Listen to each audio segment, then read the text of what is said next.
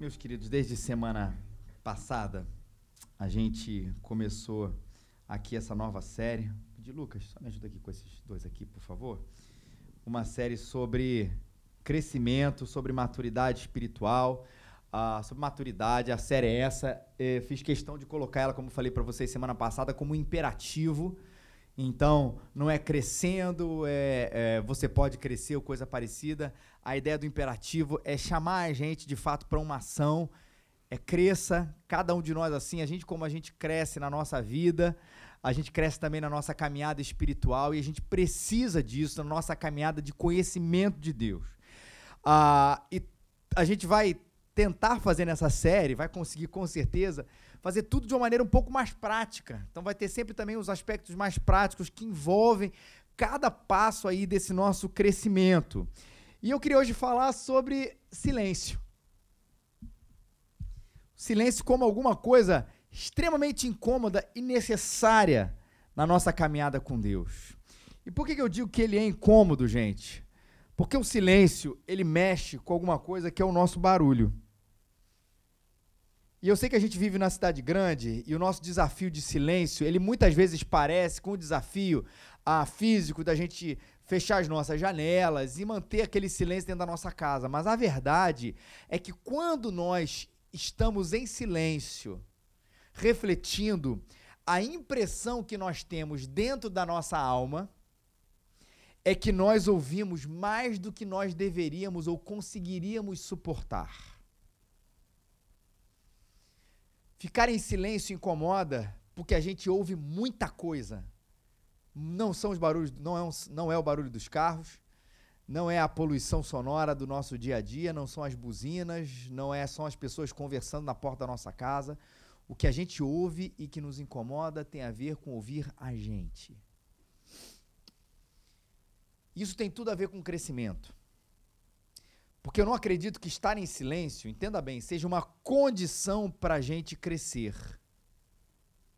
Mas porque crescer para crescer, na verdade, é fundamental que a gente gaste tempo com quem a gente criou, com quem nos criou. E por vezes isso vai passar não pelo aquele silêncio, silêncio, mas por uma hora separada, e aí sim mais silenciosa, onde a gente vai gastar tempo com aquele que nos criou, e isso por vezes nos incomoda, porque a gente vai entrar em contato com a gente mesmo. E eu sei que isso é uma jornada, uma caminhada que a gente tem para as pessoas para com Deus, mas também, gente, é uma jornada para dentro de si. Porque toda vez que falo com Deus, isso reflete na minha visão a respeito de mim mesmo. Porque toda vez que gasto tempo com Deus, isso tem a ver com conhecê-lo mas isso tem a ver também conhecê-lo e o reflexo desse conhecimento de Deus vai ser um conhecimento a respeito de mim mesmo. E aí é essa hora que esse barulho interno nos incomoda tanto. Por vezes é perturbador. Mas eu quero ressaltar o lado positivo de tudo isso. E não ressaltar apenas o lado perturbador do silêncio ou dessa hora quieta que a gente tem com Deus, mas principalmente do prazer e da alegria e de todo o gozo que isso traz quando a gente está com, quando a gente está diante daquele que nos criou. E eu gosto dessa frase estar com Deus, ou essa expressão estar com Deus. Porque ela foge de algumas coisas, o estar, foge da ideia utilitarista que a gente tem.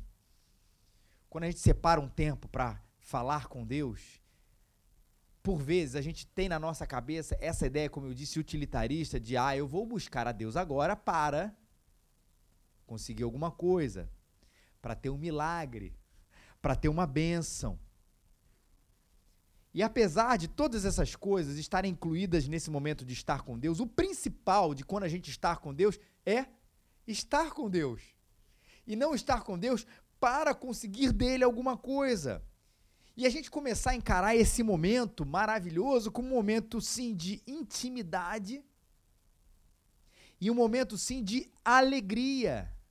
Porque afinal, nós estamos, mais uma vez, nos relacionando, conversando, sentindo a presença daquele que nos criou. Onde a nossa relação com ele não deve ser utilitarista, não deve ser de obrigação, mas deve ser de prazer, de intimidade. E se tem uma mulher que nos ensina muito a respeito disso, é Maria. Não a mãe de Jesus, mas outra Maria. E abre comigo no texto, que vai falar também esse texto, eu sou apaixonado por ele, Lucas capítulo 10, versículos 38 a 42. Você precisa de uma Bíblia? Só você levantar a sua mão. A nossa equipe aqui da área VIP vai entregar para você a Bíblia onde você está, tá? Já nessa versão que a gente usa aqui na nossa igreja, o texto já marcadinho no Evangelho de Lucas. Os evangelhos, Mateus, Marcos, Lucas e João, eles narram né, a presença, a vinda de Jesus aqui durante a, o seu tempo aqui na terra. E esse foi escrito por Lucas, discípulo lá que caminha, discípulo que caminhava com Jesus. O capítulo número grande, o 10, e os versículos são os números pequenos, o 38 a 42. E vai falar desse, ah, desse momento tão maravilhoso, tão apaixonante. Lucas 10, de 38 a 42. Prosseguindo viagem, Jesus entrou num povoado e uma mulher chamada Marta o recebeu em casa. E sua irmã Maria, sentada, sentando-se aos pés do Senhor, ouvia sua palavra. Marta, porém, estava atarefada com muito serviço e, aproximando-se, disse: Senhor, não te importas que minha irmã me tenha deixado sozinha com o serviço? Dize-lhe que me ajude. E o Senhor lhe respondeu: Marta, Marta, estás ansiosa e preocupada com muitas coisas mas uma só é necessária. E Maria escolheu a boa parte, e esta não lhe será tirada. Como esse texto ele é, eu sou apaixonado por ele. Ele é moderno, porque ele fala de duas representações aqui. Tanto Marta como Maria, esses fatos aconteceram, são reais, mas eles representam um pouco de algumas atitudes que a gente tem. Dá uma olhada só quando a gente acompanhar o texto. Ambas estavam com Jesus dentro de casa. Não é verdade? Versículo 38, prosseguindo viagem, Jesus entrou no povoado e uma mulher chamada Marta recebeu em casa. Maria também estava com ela. Mas você pode reparar que, apesar disso estar em comum, Jesus, na casa das duas, existe uma atitude que é completamente diferente, tanto de Marta para com Maria. E eu não vou chamar aqui essa atitude de oposta. Para dar a impressão de que a gente tem que fazer uma coisa e não fazer a outra. Não vou chamar de contraditória. Na verdade, elas são integrativas. As duas atitudes, tanto a de Marta como de Maria, elas são necessárias. Mas veja bem, como é que Jesus chama a atitude ou a ação de Maria? De a boa parte. Isso que é importante aqui a gente entender nesse texto que enquanto Jesus não está dizendo assim, olha, isso é ruim, isso é bom, não. As duas coisas são positivas, a atitude de Marta e a atitude de Maria, mas Jesus está elencando a atitude de Maria, ou qualificando a atitude de Maria como a boa parte. E vamos lá, quem é que não quer sempre a melhor parte? Olha, essa aqui é a melhor parte do filme. O que, que a gente faz? Fica atento e dá uma bronca no cara do nosso lado que está falando. Quando a gente vai na churrascaria e o garçom chega e ele fala o que? Olha, essa aqui eu trouxe aqui para vocês é a melhor parte aqui da picanha, a melhor parte aqui é o shoulder, seja lá o que for. Você fala assim, é essa que eu quero. Ou se ele te der a opção, essa, essa parte não é tão boa e essa parte é a melhor parte. Você fala assim, me dá não boa. Não vai fazer isso. Naquele momento maravilhoso da manhã, essa aqui, ó, eu trouxe para você de Minas Gerais, do Espírito Santo, a melhor safra de café. Ah, não. Me dá aquele ali com, com, com ferrugem, seja lá o que for, cheio de, da mistura, porque eu não quero a melhor safra de café, não. Tem outras melhores safras que você já deve estar tá imaginando também na sua cabeça, que são importantes também para o nosso dia a dia. A melhor hora do dia. O melhor momento você não vai escolher o outro que não é tão bom. Se você vai prestar atenção numa parte do filme com maior atenção, vai ser na melhor parte. Você vai pegar a melhor parte da picanha, da alcatra, do contrafilé, seja lá do que for. Você não vai querer a safra misturada, você vai querer a melhor safra do café. A gente gosta é do que da melhor parte do nosso dia, a gente elenca. A hora que a gente chega em casa, a hora que a gente sai, a hora do trabalho, a hora do café, a hora do almoço, seja lá o que for, mas é a parte mais interessante. Se a gente não escolher isso, tem alguma coisa equivocada com a gente quando a gente escolhe a melhor parte. E se Jesus dissesse mostrasse, revelasse para você a boa parte na nossa relação com Ele. Não é essa parte que você ia querer aproveitar? Ou você ia dizer assim, não, eu prefiro a outra? É claro que a gente vai perceber e vai concluir de que se Jesus disse que ele tem uma boa parte, e vamos chamar de melhor parte, do que a outra, a gente vai escolher aquela. Afinal, existe o um argumento de autoridade nessa história toda. Quem falou isso é quem nos criou. E aí, nesse momento, a gente pode dizer que a atitude de Marta e de Maria, elas ah, não são opostas, mas elas diferem. Porque que Marta foi fazer, gente, no texto, foi dar conta do serviço. Jesus chega para dentro de casa e obviamente que a gente não sabe exatamente, exatamente o que ela estava fazendo, com todas as letras. Mas vamos imaginar aqui que fosse meio-dia. Jesus já olha assim: Eu vou estar na sua casa, meio-dia e meia. O que, que Marta foi fazer? Foi botar água no feijão. Se Jesus chegou de manhã, o que, que Marta foi fazer? Foi passar o café. Ou Jesus chegou de maneira inesperada, imaginemos que fosse assim. Marta olhou para a casa dela e falou assim: Isso aqui está uma bagunça deixa eu varrer a casa, deixa eu limpar a casa, deixa eu deixar a casa do melhor jeito que Jesus pode ter para eu recebê-lo. Gente, isso é ruim? Claro que não. Se um convidado vem na sua casa, você quer receber bem. Você quer fazer ele um almoço legal, você quer passar um café legal, você quer deixar a casa arrumada, você quer receber com carinho, com amor, com hospitalidade. Isso de alguma maneira, de forma nenhuma, isso está equivocado, está errado. Mas se o convidado é Jesus, e essa é a questão, é com isso que você vai querer gastar o seu tempo? Você imagina num outro ambiente isso. Imagina que você seja, é, enfim, apaixonado aí por algum autor ou alguma autora. De repente ele toca na sua casa. Cara, foi você que escreveu aquele série de livros. Ou você que defendeu essa tese. Cara, foi você. E ele bate na sua casa e você fala assim: ah, não, agora eu vou passar o café, vou fazer o almoço, vou varrer a casa enquanto ele fica lá esperando. O que, que você vai querer, já que é uma pessoa que você gosta tanto, sugar tudo. Ah, agora eu vou responder. Naquele final do livro. Por que, que você não fez isso? O que estava passando por detrás daquele personagem? Ou o que, que, embasou você a fazer aquela afirmação nessa sua tese, naquele seu pressuposto? Eu sempre fiquei meio confuso. Ou de onde você tirou essa ou aquela inspiração para isso ou para aquilo? Se é um cantor, se é uma banda, olha, a história dessa música, todo mundo diz que é essa, mas eu quero ouvir de você. Como é que você criou Rei hey Jude? Agora imagina que ele é filho de Deus. De que é Jesus. Ele está na tua frente e a sua preocupação é açúcar, adoçante açúcar mascável, xilitol. Não é isso. Se ele que está falando, claro que servi-lo é fundamental, mas estar com ele é a melhor parte. E por que, que eu acredito, gente, que isso é revolucionário nos nossos dias? Porque a gente está acostumado a perceber tempo como uma coisa, primeiro, um bem que a gente tem muito pequeno, e que tempo é dinheiro, que a gente está entendendo que o nosso tempo a gente tem que usar para atingir certas metas, que o bom uso do tempo a gente tem que ter sempre um para, ele tem que fazer alguma coisa que gere uma outra coisa, e a gente entende muito isso nessa relação com as metas. Só que a gente, o problema é que a gente transfere essa lógica, que ela é necessária no nosso dia a dia, não se engane, que ela é necessária no nosso dia a dia, para um ambiente onde a palavra-chave não é meta, não é tempo, é dinheiro, mas é relação.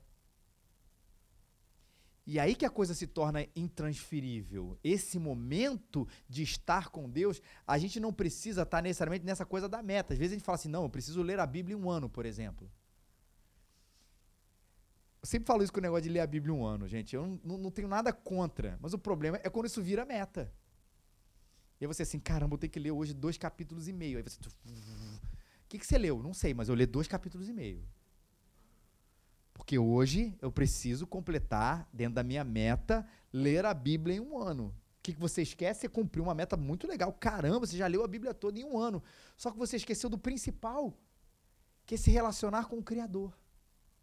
Que é estar com Ele. De que é estar com Jesus.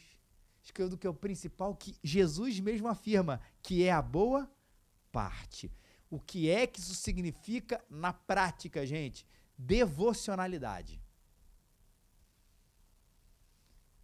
Sua irmã, chamada Maria, sentando-se aos pés do Senhor, ouvia a sua palavra.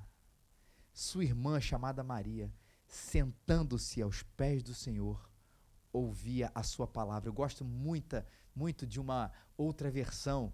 O significado é o mesmo, mas essa expressão aqui, que sentado aos pés de Jesus, Maria se quedava.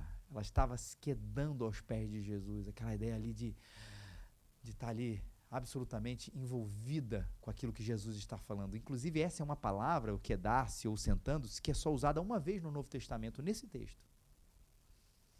Porque ela fala de atenção mesmo. E eu gosto de uma palavra para associar com essa ideia de atenção, sabor.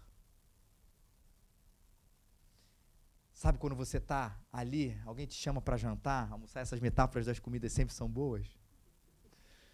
Mas de repente você começa a saborear alguma coisa ali, uma comida que você fala assim: Poxa, eu espero que essa comida não acabe. Porque ela está ali, você está degustando aquilo, você olha para o prato.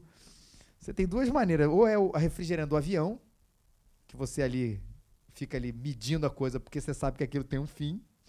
Ou quando não, não é o refrigerante do avião. É aquela comida que você não quer que acabe porque ela é tão saborosa que você não quer deixar aquele tempo passar e você fica ali desfrutando cada singularidade daquele favor. Isso tem muito aquele sabor, isso tem muito a ver com essa palavra de, de Marta aqui do que davas, de Maria. Porque ela estava assim. Ela não estava, gente, assistindo uma palestra necessária. Não era isso. O que ela estava era saboreando a presença de Jesus. Como quem está ali, ouvindo com o coração e com os ouvidos, absorvendo, bebendo, desfrutando de aquilo que estava aquecendo o coração e alimentando a alma daquela mulher.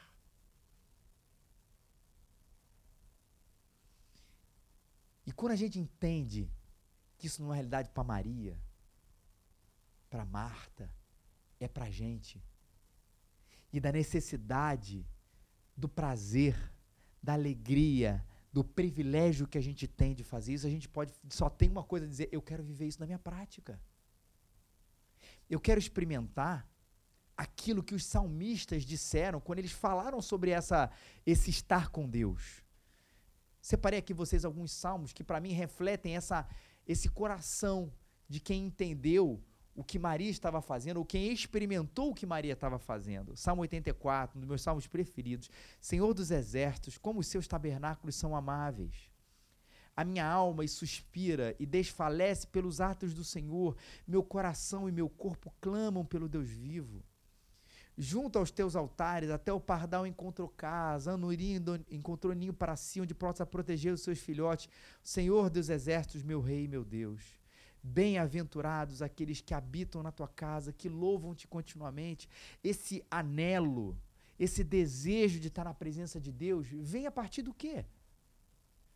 Mais uma vez, não vem de uma palestra necessária, de uma obrigação semanal, de uma obrigação dominical, de uma obrigação diária. Vem do prazer de estar na presença de Deus. Tanto é que a minha alma suspira e desfalece pelos atos do Senhor.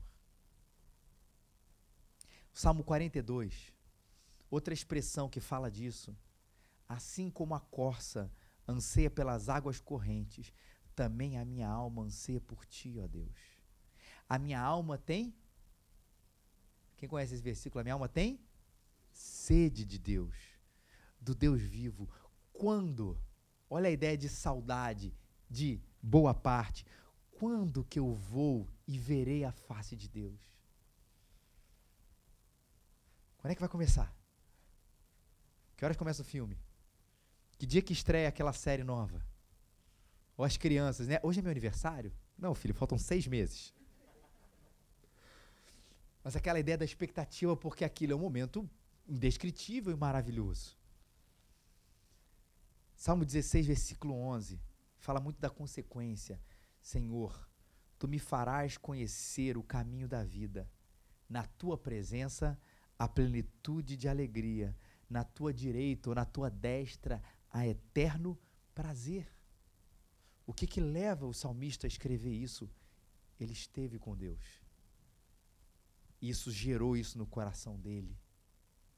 Não é porque, guarde isso, gente. Não é porque o salmista recebeu alguma coisa de Deus. Isso também pode gerar alegria no coração dele, especialmente quando ele reconhece que foi Deus que deu alguma coisa para ele. Sabe, Senhor, eu orei e tu me livrastes bênção. E a gente ora e agradece a Deus isso do profundo do nosso coração. Senhor, os meus inimigos me perseguiam, mas o Senhor me livrou daquilo tudo. O Senhor me escondeu nos teus ádres, o Senhor fez isso, encontrei em ti meu refúgio. Tudo isso é expressão de coisas que o salmista pediu, apressa-te em socorrer-me. E a coisa aconteceu, a gente chega na presença de Deus com alegria também para agradecer. Mas esses outros salmos não são expressões de gratidão por algo que foi recebido. É gratidão por estar na presença de Deus. Jeremias, outro profeta, ele fala isso: vocês me buscarão e me encontrarão, quando vocês me buscarem de todo o coração de vocês. E eu me deixarei ser encontrado por vocês, mudarei vossos destinos. E ele fala, eu gosto muito dessa expressão, eu vos deixarei, eu me deixarei ser encontrado por vocês. Vocês me buscam e me encontram. E o que, que vocês encontram? Não é aquilo que eu dou, é a mim mesmo. E eu me deixarei ser encontrado por vocês. Esse encontro maravilhoso que a gente deve ter constantemente com Deus. E é nesse momento que algumas é, é, é, teologias elas são contra isso. Ou elas naturalmente vão afirmar coisas contra isso. Por exemplo, na teologia da prosperidade. Qual é o presente de Deus? Dinheiro, vitória e sucesso. Estar com Deus não é como Maria estava com Deus. Ela não estava com Deus para estar com Deus, recebeu a boa parte, a alegria da presença, a alegria do encontro, a alegria da intimidade. Na teologia da prosperidade, Maria estava errada. O certo é ela chegar aos pés de Jesus, determinar para Jesus, para ele dar vitória, dinheiro e sucesso, e ela receber e dizer: Valeu, Jesus, obrigado. Equivocado isso nas teologias mais humanistas, que andam circulando por aí, o presente de Deus é a dignidade humana por si própria. Então a gente, Deus entra na equação humana para dar ao ser humano uma equação, por isso que eu digo, até inclusive ele é prima da teologia da prosperidade, mas para dar para o ser humano uma dignidade que ele precisa para sobreviver nesse mundo. Não é a presença de Deus é a dignidade humana a partir do olhar humanista. Numa vida sem Deus. E eu quero falar da teologia sem Deus. Numa vida sem Deus na equação, o presente, qual é o presente da vida para as pessoas? A alegria, o bem-estar, proeminência social. Onde a minha felicidade, me parece, dentro da proeminência social, está muito mais não no que eu sinto, mas no que as pessoas acham que eu sou ou que elas acham de mim. Na teologia da prosperidade, a bênção é o dinheiro, vitória e sucesso. Nas teologias humanistas, a bênção é essa dignidade humana. E numa vida sem Deus, a bênção é a alegria por si só. Só que um escritor cristão, muito inteligente, escreveu algum tempo atrás, C.S. Lewis, ele disse: a razão pela qual essa tentativa de descobrir a felicidade em outra coisa que não Deus não pode ser bem sucedida é a seguinte: Deus nos criou como um homem inventa uma máquina. Um carro é feito para ser movido a combustível. Deus concebeu a máquina humana para ser movida por Ele mesmo. Deus não pode nos dar uma vida de paz e uma felicidade distintas dele mesmo, porque fora deles elas não se encontram. Tal coisa não existe. Ou seja, para encontrar o que C.S. Lewis está dizendo aqui, essa vida de verdadeira paz e de felicidade, a gente precisa, precisa encontrar Deus. E aqueles que já o encontraram precisam, não por uma obrigação, mas para encontrar essa felicidade necessária, importante, esse prazer na vida, encontrar-se sempre, constantemente com o seu Criador. A gente acabou de falar de uma coisa boa. Resumindo aqui, gente, estar com Deus é maravilhoso. Estar com Deus gera prazer. Estar com Deus é, é, é, gera uma coisa boa dentro da gente. Por que, que a gente não faz isso? O que, que impede a gente de escolher a boa parte na nossa prática? Jesus responde quando ele vai falar de Marta e vai criticá-la. Marta, Marta, você está ansiosa e preocupada com muitas coisas.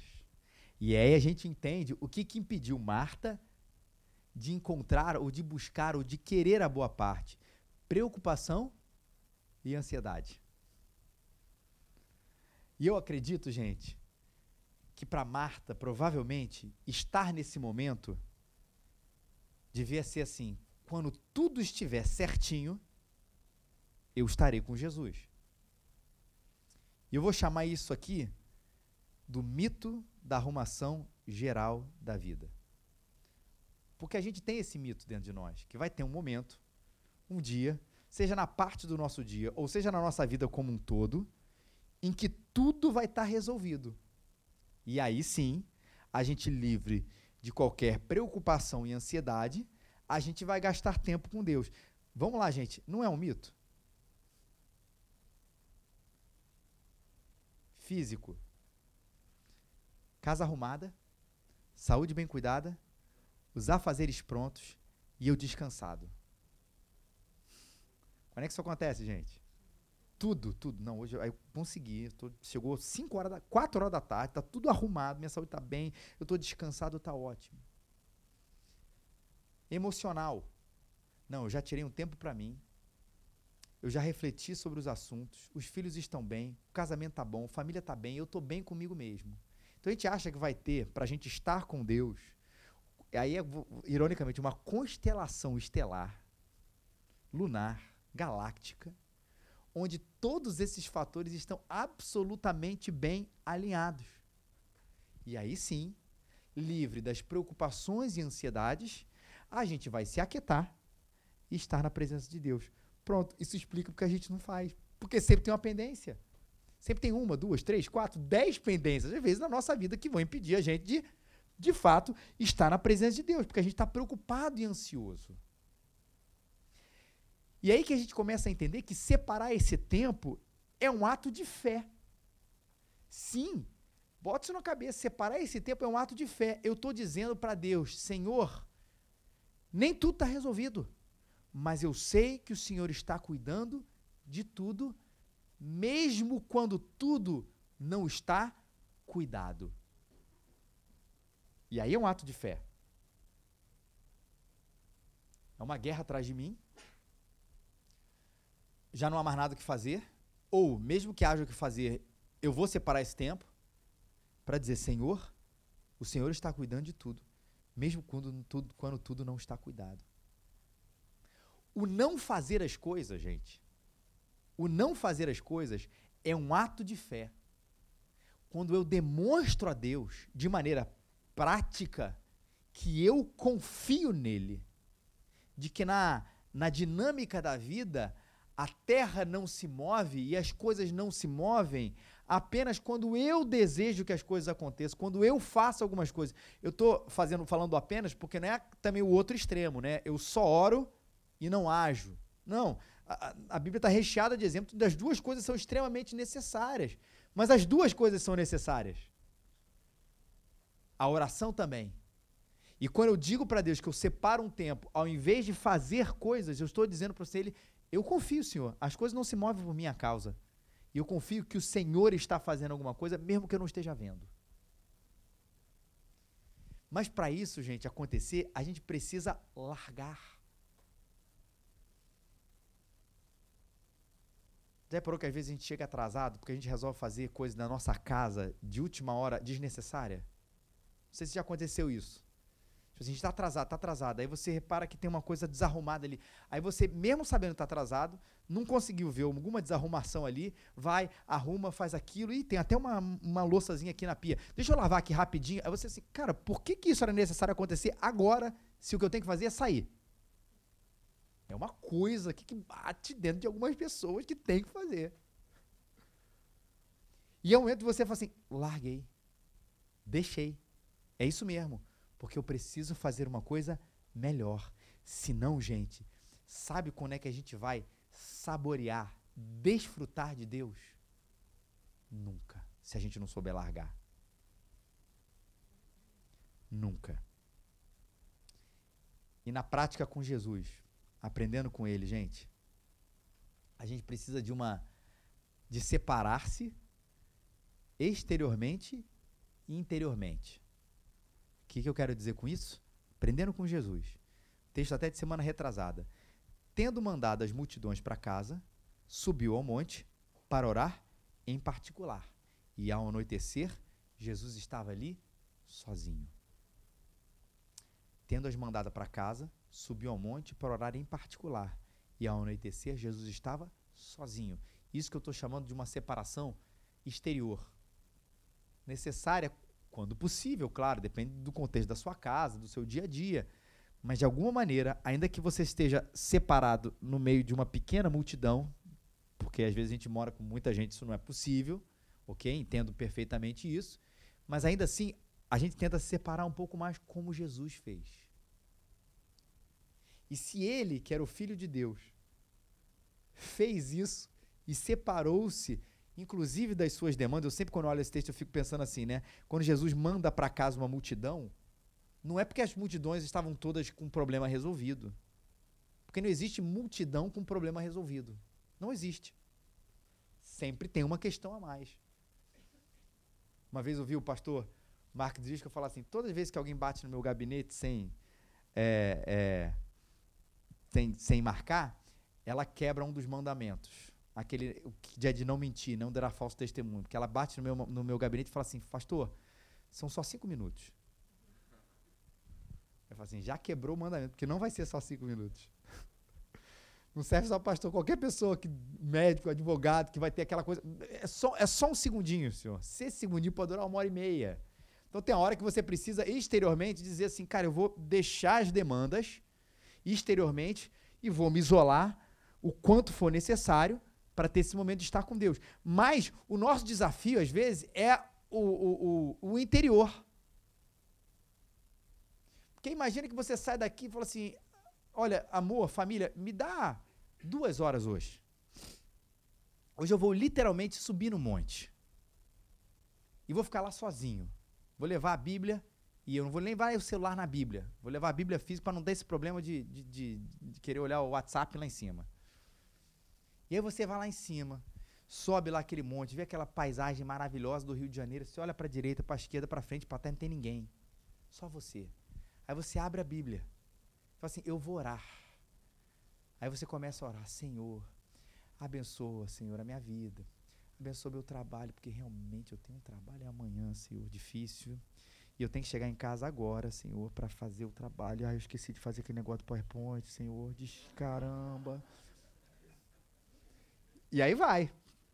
Aí você percebe que assim, você podia estar lá embaixo, lá em cima, você tem um desafio interior de isolamento, de, de estar com Deus. E aí tem um texto maravilhoso que Paulo vai falar para a gente, lançando sobre ele toda a vossa ansiedade, porque ele tem cuidado de vós. Não é deixe a sua ansiedade às vezes o pessoal fala isso no culto, né? Quando você chega aqui diante do culto, deixa toda a sua ansiedade lá fora. Deixe seus problemas lá fora. Faça isso não. Você vai ter uma hora e meia aqui com a gente. Aí quando você sair ali na porta, você vai pegar toda a ansiedade, todo o seu problema e levar. Não é isso. É traz o seu problema, traz a sua ansiedade, traz tudo aqui. Deixa aqui com Jesus. Na oração é a mesma coisa. Você não precisa dizer assim, não, não, não tenho nada amanhã, não. Esquece, Senhor. Tentar limpar a mente. Não faça isso, não limpe a mente. Entregue esses problemas que vai passar no seu coração, que vão passar no seu coração e na sua mente, para Jesus. E aí lança sobre ele toda a vossa ansiedade, numa certeza, ele tem cuidado de vocês. E essa é a boa parte. Não fazer por obrigação, mas pelo prazer, pela alegria de estar com Deus do prazer daquele que se encantou com o Altíssimo que te criou. Maravilha. Vou fazer isso, vou chegar em casa. Aí a sua imaginação vai ser o seguinte: vou sair da casa, gostei dessa mensagem de hoje, legal. Vou chegar em casa agora, vou, vou fazer um momento que vai me levar, vai me arrebatar até o terceiro céu. Vou sair como Moisés, com meu rosto iluminado aqui. Calma, a gente não pode entrar na presença de Deus ditando o que vai acontecer. E nem medir, essa semana a gente discutiu até isso no nosso pequeno grupo, medir, que isso faz parte do processo de maturidade, medir a presença de Deus pelo nosso sentimento. Que vai ter momentos, sim, que a gente desce basicamente como Moisés, com o nosso rosto iluminado. Mas tem muitas vezes que é o comum, que é o ordinário, mas que não deixa de ser maravilhoso, gente o sucesso desse nosso momento devocional, ele não tá, não deve ser atrelado ao quanto a gente sentiu, mas a nossa regularidade, a nossa certeza de que ele ouviu, a nossa certeza de que ele nos alimenta, a nossa certeza de que ele fala com a gente. E que isso, por vezes, vai sim gerar alguma coisa extraordinária dentro do nosso coração. E quando eu falo extraordinária, é extraordinária mesmo. Mas nem sempre. Mas o fato é que todas as vezes que eu entro na presença de Deus, eu preciso ter uma certeza. Que Hebreus 10, 19 a 22 diz, gente. Portanto, meus irmãos, tenha coragem para entrar no lugar santíssimo por meio do sangue de Jesus. Não vou explicar todo o texto, mas é uma. É, o texto de Hebreus está usando uma linguagem do templo do Antigo Testamento e transpondo a questão do templo do Antigo Testamento para o Novo Testamento rapidamente, mas vamos traduzir dessa maneira, né? Coragem para entrar na presença de Deus por meio do sangue de Jesus. Como que eu entro? Pelo novo e vivo acesso que ele nos abriu através do véu do seu corpo. Jesus eliminou toda a barreira que existia para eu entrar na presença de Deus. Todos os meus pecados, quando eu creio em Jesus, eles foram perdoados. Eu fui reconciliado com Deus através de quem? De Jesus Cristo. A história do Evangelho é essa. Eu era pecador. Como é que eu ia entrar na presença de Deus? Não podia. E eu vou tentar fazer alguma coisa para entrar na presença de Deus. Eu não consigo. Mas Deus rasgou o véu, ou seja, Ele rasgou a barreira que me impedia de entrar na presença de Deus quando Ele morreu por mim e tirou todos os meus pecados e levou os meus pecados na cruz, no meu lugar tendo um grande sacerdote, esse que morreu por nós sobre a casa de Deus, aproximem-se com o coração sincero, com a plena certeza de fé, com o coração purificado de má consciência e tendo o corpo lavado com água limpa. Toda essa, essa metáfora aqui, cerimonial, para dizer a gente está limpo pelo sangue de Jesus. Então a gente entra na presença de Deus, independente do que a gente sente ou do que é do que a gente fez. O acesso está garantido porque Jesus é essa chave. Mas lembra que eu falei que vai ser uma série prática? Então a gente vai ver como é que a gente faz isso no meu dia a dia. E aí, alguns de vocês receberem um WhatsApp. Como é que você faz esse momento aí devocional? Para eu trazer aqui para vocês algumas experiências práticas do pessoal aqui da Raízes mesmo, de que assim, ó, eu faço assim, eu faço assado, para inspirar você um pouquinho ah, de como é que você faz. Olha, Jussara falou o seguinte: no trabalho, enquanto eu ligo meu computador, que é um Lentium, eu faço a devocional e tomo café. Né? Então, espero é aquele computador que demora duas horas e meia para ser ligado. Você faz a devocional e toma o café. Luciano aqui, nosso seminarista, usa um livro devocional chamado Por Amor a Deus. contém uma indicação de leitura bíblica e um trecho escrito de devocional. Eu oro para Deus abençoar a leitura e a meditação, leio os textos e, enquanto leio, anoto as reflexões num diário. E após as reflexões, eu escrevo os pedidos de oração e oro a Deus numa oração mais completa, maior. A Jéssica, toda manhã antes de sair de casa, eu e o Júnior, marido, oramos juntos. Cada dia uma hora, de segunda a sexta. E quando aos momentos devocionários, sozinho, eu gosto de ouvir louvores, quando estou indo para o trabalho. Já minha leitura da Bíblia, e a sinceridade de muita gente, todo mundo aqui, gente, não tem nenhum problema com isso, não está no ritmo que eu gostaria que estivesse. Mas eu entrei num grupo de WhatsApp onde a gente combinou de ler três capítulos por dia, trocar informações. Olha que legal a tecnologia ajudando a gente. Marco Aurélio aqui, através de um livro chamado Bom Dia, cada dia uma leitura baseada num versículo. O Beto Sincurai, eu gosto de orar por pessoas algo que está no meu coração me preocupando, pedir a Deus que me livre da maldade do mundo e por meditar num trecho da Bíblia e ouvindo louvores no caminho do trabalho, aí juntando aquele momento de em casa, momento do trabalho, ali ouvindo. Ada, no momento eu leio a Bíblia e oro em horários diferentes. Não precisa ser, às vezes, por causa do nosso dia a dia, tudo acontecendo da mesma, no mesmo lugar, no mesmo momento. A Chaline, estou fazendo um curso em AD sobre interpretação bíblica e no momento que paro para estudar, orar e ver os vídeos, eu considero que eu estou assim nesse momento do estudo e da oração, fazendo a minha devocional. A Gisele, em diversos momentos do dia, em tempo de oração no meu quarto, enquanto ouço uma mensagem no YouTube do pastor Alexandre Rodrigues, ou pastor Augusto Nicodemos, o pastor Tiago, Tiaguinho lá da Rede, enquanto faço as minhas atividades domésticas, conferindo os textos bíblicos, fazendo o culto doméstico com as crianças, em família. A Fabiana, ouço o reverendo Augusto, o reverendo Augusto está em altas aqui, né? E o reverendo Hernandes no YouTube pela manhã, quando só tenho eu em casa, então ora sós com Deus. Antes de dormir, uso um livro devocional, leio um trecho da Bíblia e oro. Faço também um momento devocional depois do almoço com as crianças. Uso um livrinho devocional específico com as crianças e oramos cada um faz uma oração. E até ano passado eu não tinha esse tempo todo porque eu trabalhava fora, e hoje eu testemunho. Tem sido maravilhoso poder estar mais tempo com Deus e poder ajudar meus filhos a terem esse hábito de ler a Bíblia e orar todos os dias. Tiago Emerick, a noite em casa, começa com uma breve oração. Agradeço o dia que se passou, seguida a leitura Bíblia, ele lê em sequência. Depois faço uma oração maior. Enquanto tenho um tempo, mais tempo, eu canto as algumas músicas antes dessa oração final. A Sara Lúcia, faço uma oração antes, pedindo, agradecendo por coisas no geral, pedindo pelo momento devocional. E quando estou no meu quarto, que é a maioria dos casos, eu gosto de orar de joelhos. E depois leio a Bíblia, que ela está num plano de leitura da Bíblia toda, comentada, com um caderno para fazer anotações. Leio com música cristã. E aí, ah, enfim, e vai ler também, às vezes, ler um texto a mais, como o nosso pão diário, que a gente ia distribuir aqui, ou o Catecismo da Nova Cidade, do Tim Keller e dos outros, outros, outros autores. Importante, me afasta do celular, o que é muito importante. Vladimir, antes de sair para deixar meus filhos na escola pela manhã bem cedo, eu me ajoelho na cama, logo após tomar o café, oro durante alguns minutos, logo depois faço uma leitura bíblica. Estava lendo os Salmos, agora estou fazendo leitura dos Evangelhos de João. Hoje ele disse: Eu li o trecho de Jesus com a mulher samaritana, que a gente já leu aqui hoje. Após a leitura, reflito sobre o que eu li por uns minutos, oro novamente. E esse tempo aí gira em torno de 15 a 20 minutos.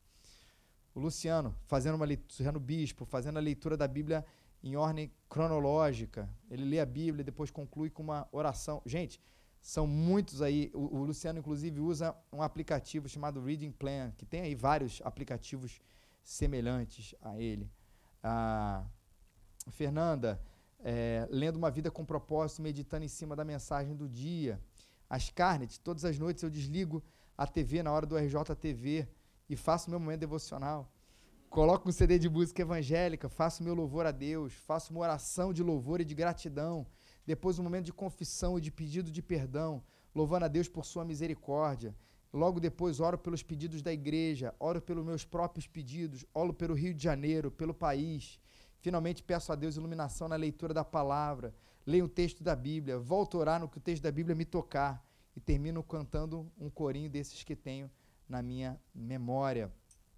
A Andréia, aproveito a ida e volta do trabalho para ler pelo menos dois capítulos da Bíblia E em casa separo, aí mais uma vez a, a, o momento sendo mais separado de acordo com a dinâmica do nosso dia a dia, mas ele acontecendo várias vezes. Em casa, separo um tempo antes de dormir para orar.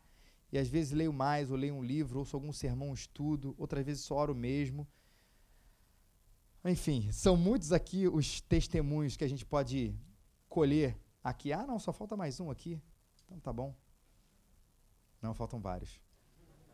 Depois eu passo para vocês alguns deles aqui. Deixa eu fazer aqui um breve esqueminha para você. O Giovanni, me passa o, o, controle, por favor, que eu consigo controlar ele daqui.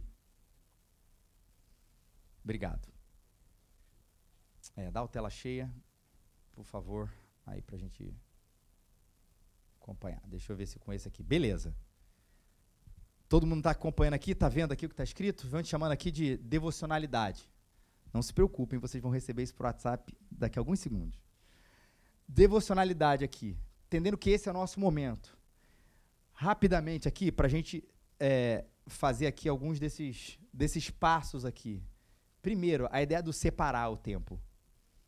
Do relógio aqui, de separar, eu vou fazer. Lembra, você tem que deixar como Marta, como Maria fez, ó, tem prato na, na, na louça, tem prato na pia, tem coisa para fazer, mas eu vou me separar esse tempo. Depois, se aquietar.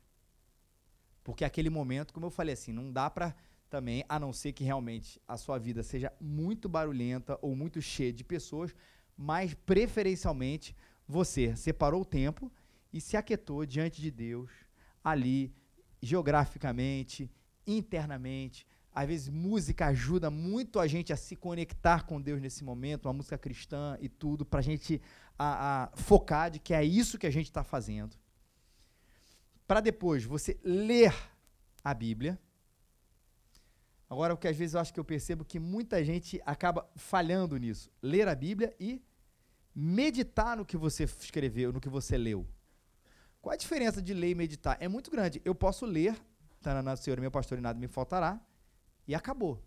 E eu posso ler o Senhor é meu pastor e nada me faltará e meditar nisso. Ou seja, o que é que isso tem a ver com a minha vida? Lembrando que só isso aqui daria uma pregação, ler e meditar. Não se preocupe, semana que vem será a pregação. Porque eu falei o aspecto mais prático aqui, mas de ler a Bíblia, de meditar sobre o que, que Jesus falou com você naquele texto, para depois você orar Pode ser antes, depois. Estou fazendo um esqueminha para ajudar a gente nisso. Só orar traria um sermão. É daqui a duas semanas esse sermão, você vai receber ele sobre a oração nesse momento. Então, aqui, só resumindo o esquema aqui, que poderia perpassar o nosso tema de devocionalidade. Separe o tempo, aquiete o coração, leia a palavra, medite na palavra e ore. Pode ser orar aqui também antes, aqui antes, depois, durante, não tem problema nisso.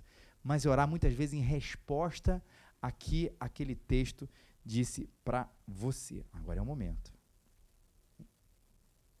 em que você vai receber isso no seu celular agora, para você não precisar tirar foto disso. Beleza. A maioria de vocês aqui já recebeu. Se você não recebeu, pode tirar foto aí do texto. Para que tudo isso? Não é um esquema para você decorar, mas é para você crescer para você ter mais intimidade com Deus, para você conhecer Ele mais de perto, para você ter ainda mais prazer naquele que criou você. E eu termino aqui com uma frase de um teólogo chamado Andrew Murray. E ele disse o seguinte: desligue o mundo. Retire-se de todos os pensamentos e ocupações mundanas. Feche-se sozinho com Deus para orar a Ele em segredo. Que este seja o seu objetivo principal na oração: perceber a presença do seu Pai Celestial. Desligue o mundo, retire-se de todos os pensamentos e ocupações mundanas. Feche-se sozinho com Deus para orar a Ele em segredo. Que esse seja o seu objetivo principal na oração: perceber a presença do seu Pai celestial. Vamos ficar de pé.